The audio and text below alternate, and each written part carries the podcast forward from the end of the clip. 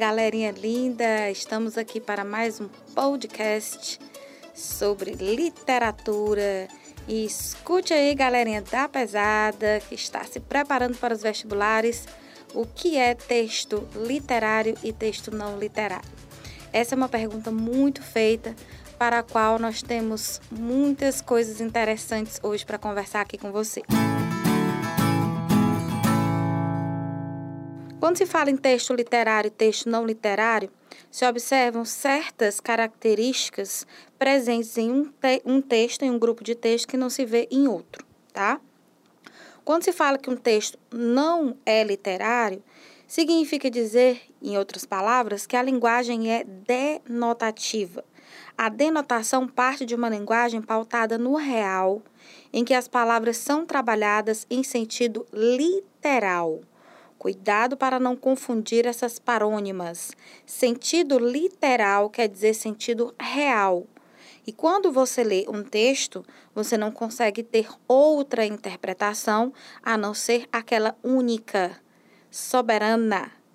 Ao contrário do que ocorre com o texto literário, em linguagem conotativa, em que você percebe, através do próprio trabalho com a palavra, com outras palavras com as quais ela vai se combinar, vários sentidos, múltiplos sentidos. Mas não é só isso, tá?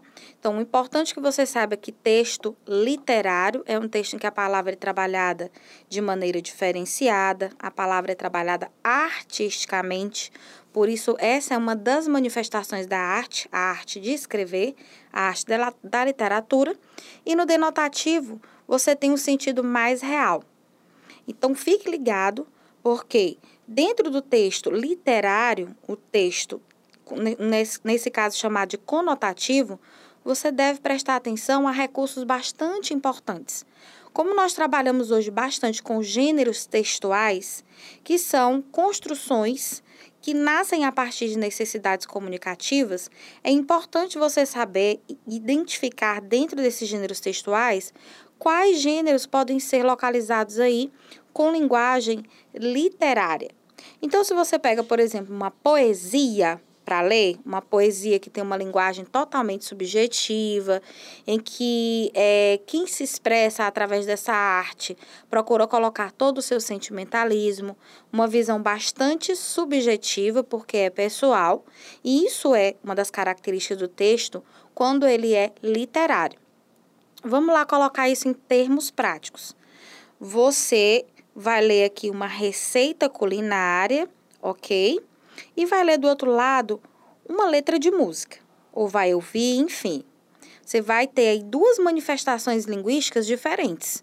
E vai observar, através dos recursos que, que estão presentes em cada um desses gêneros textuais, a receita culinária e a letra de música, as diferenças.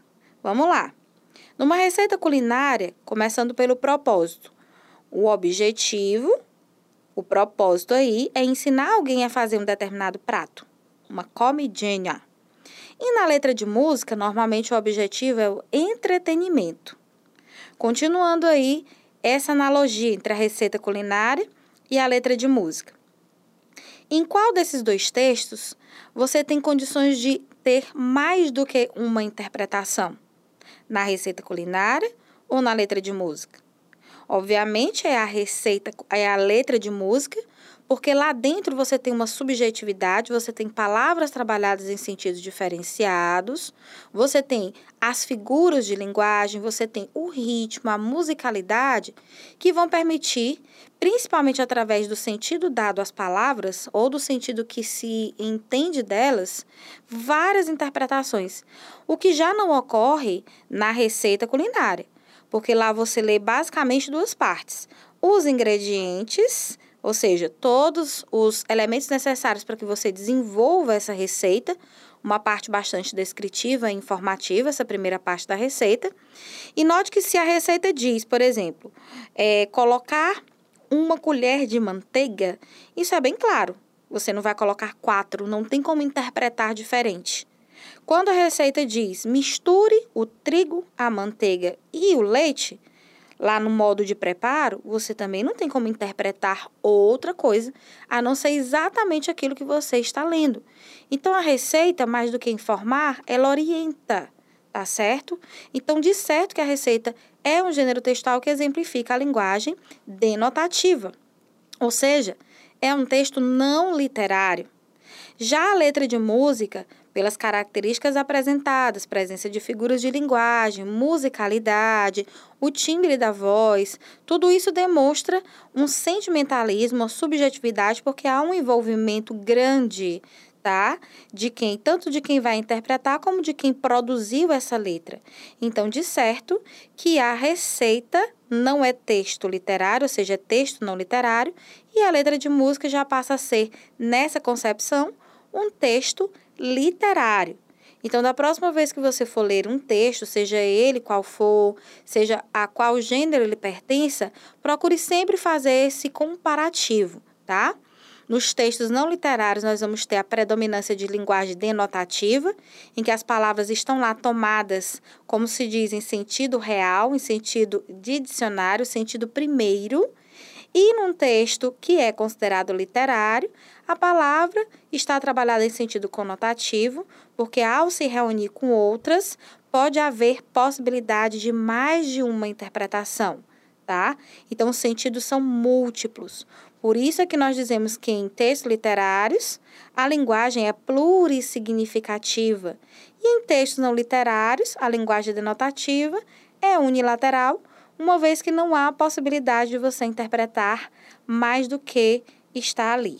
Assim como acontece, também é exemplo de textos não literários, com uma receita médica, com uma bula de remédio, com uma notícia, com um editorial.